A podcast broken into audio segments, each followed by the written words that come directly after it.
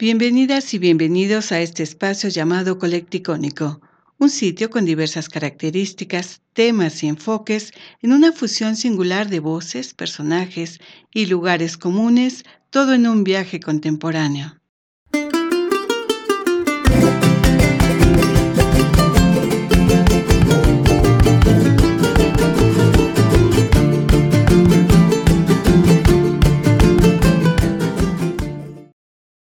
¿Cómo están? Los invitamos para que nos acompañen en este colecticónico y vamos a continuar con la serie del cacao al chocolate y es parte 4. Vamos a hablar ahora de el uso cosmético del cacao, cuáles son los mitos y otros temas muy interesantes, otras preguntas que a veces nos hacemos. ¿Cómo estás, Katy? Bienvenida nuevamente a este espacio dedicado al cacao y al chocolate. Bueno, primero que nada, gracias por la invitación. Nuevamente les manifiesto que estoy muy a gusto contestando las preguntas. Y tenemos todavía muchas que hacer sobre el uso cosmético del cacao. ¿Cuál es y en dónde se implementa este uso cosmético? ¿En qué nos ayuda? Y si es verdad que lo hace. Pues si bien es un hecho que se ha empleado la manteca de cacao para ciertos problemas de la piel, cuando está seca, por ejemplo, o bien para tratar arrugas, estrías, incluso para el cabello. Esos ácidos grasos ayudan a nutrir sea la piel o bien el cabello. También puede hablarse del cuero cabelludo. También las sustancias que contiene el cacao, por ejemplo, los flavonoides, que generalmente se encuentran en muchos vegetales, pero están presentes en el cacao, son antioxidantes, es decir, son moléculas que previenen la oxidación. Por ejemplo, estos ayudan a las células a protegerse de ataques de los radicales libres, que generalmente son producidos ya sea por el sol o ciertas moléculas presentes en contaminantes ambientales. También, otro de los componentes que ayuda a la protección es el ácido oleico. El ácido oleico lo escuchamos en muchos productos alimenticios. ¿Qué es y cómo se constituye en esta integración del chocolate o del cacao?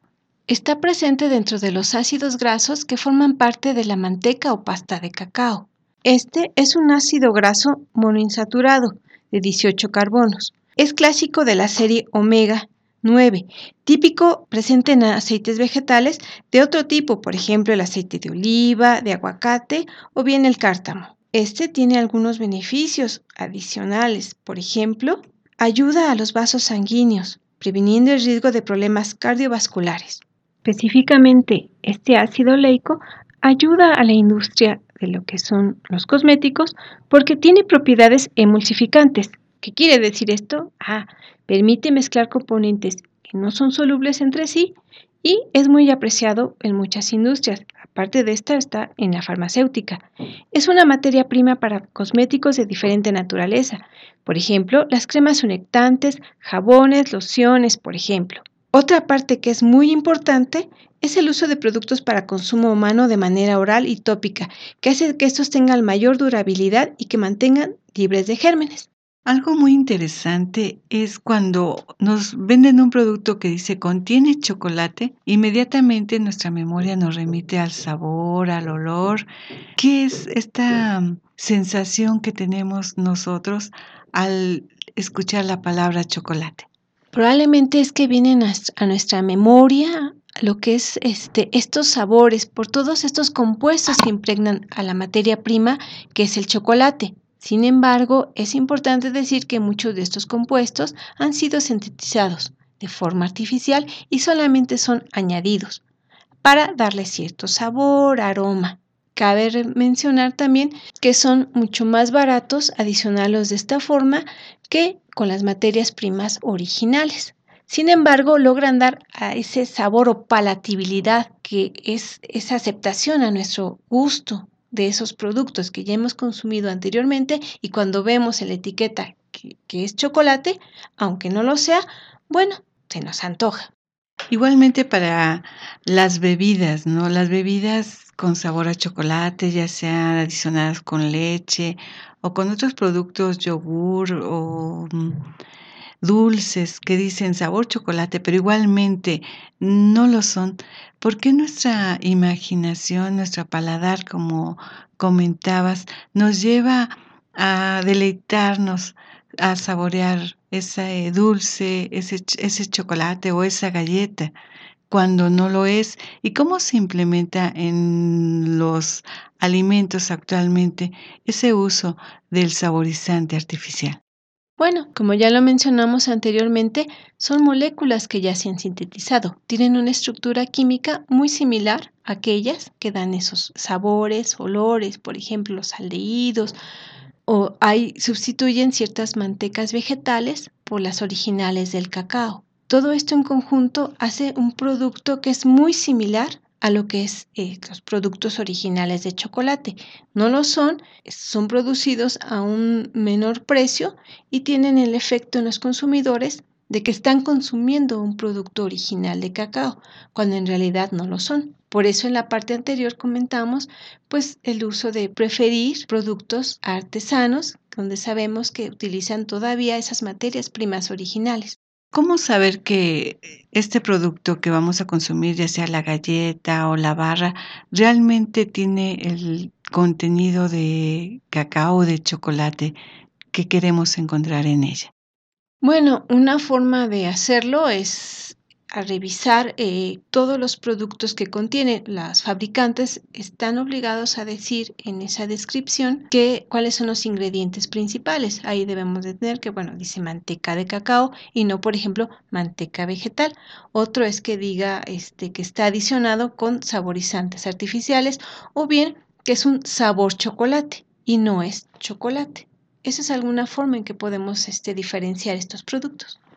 Para seguir disfrutando del chocolate artesanal o natural que se produce en pequeños talleres o en pequeñas fábricas de todo el país, sobre todo en Oaxaca y en Chiapas.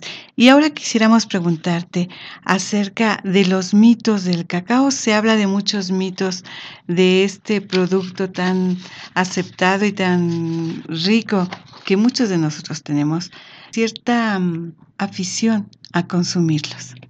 Sí, por ejemplo, se ha dicho que debido a la elevada cantidad de grasas, las cuales proporciona el cacao, en muchas ocasiones produce, eh, desarrolla problemas como el acné, por ejemplo, o se desarrollan migrañas o hay un aumento de colesterol.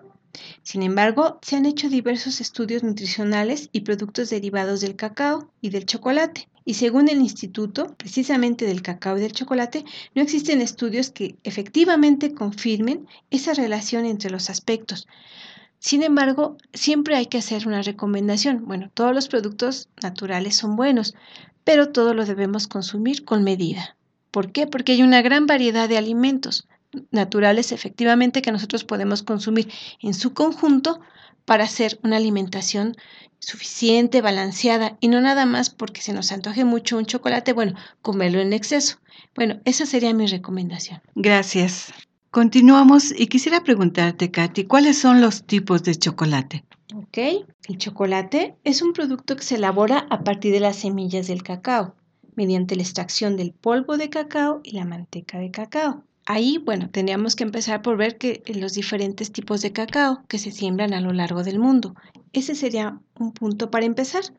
Ahora, ya en la elaboración de los chocolates se le añaden otros ingredientes como azúcar, refinado, leche, frutos secos, ciertos extractos, por ejemplo, de vainilla, de menta.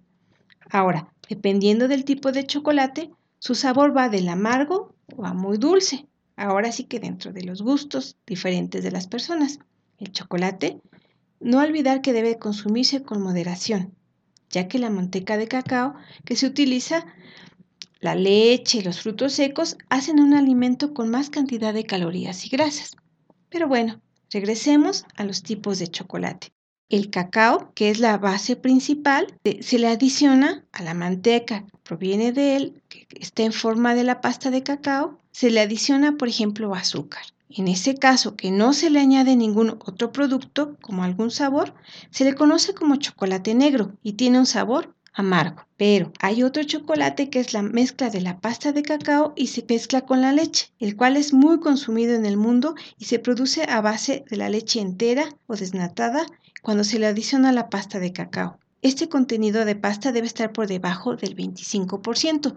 Entonces ya tenemos un chocolate más dulce. ya no es el clásico negro amargo. Por otro lado, también conocemos un chocolate blanco, que en realidad no es chocolate, ya que no contiene pasta de cacao, que es el ingrediente básico.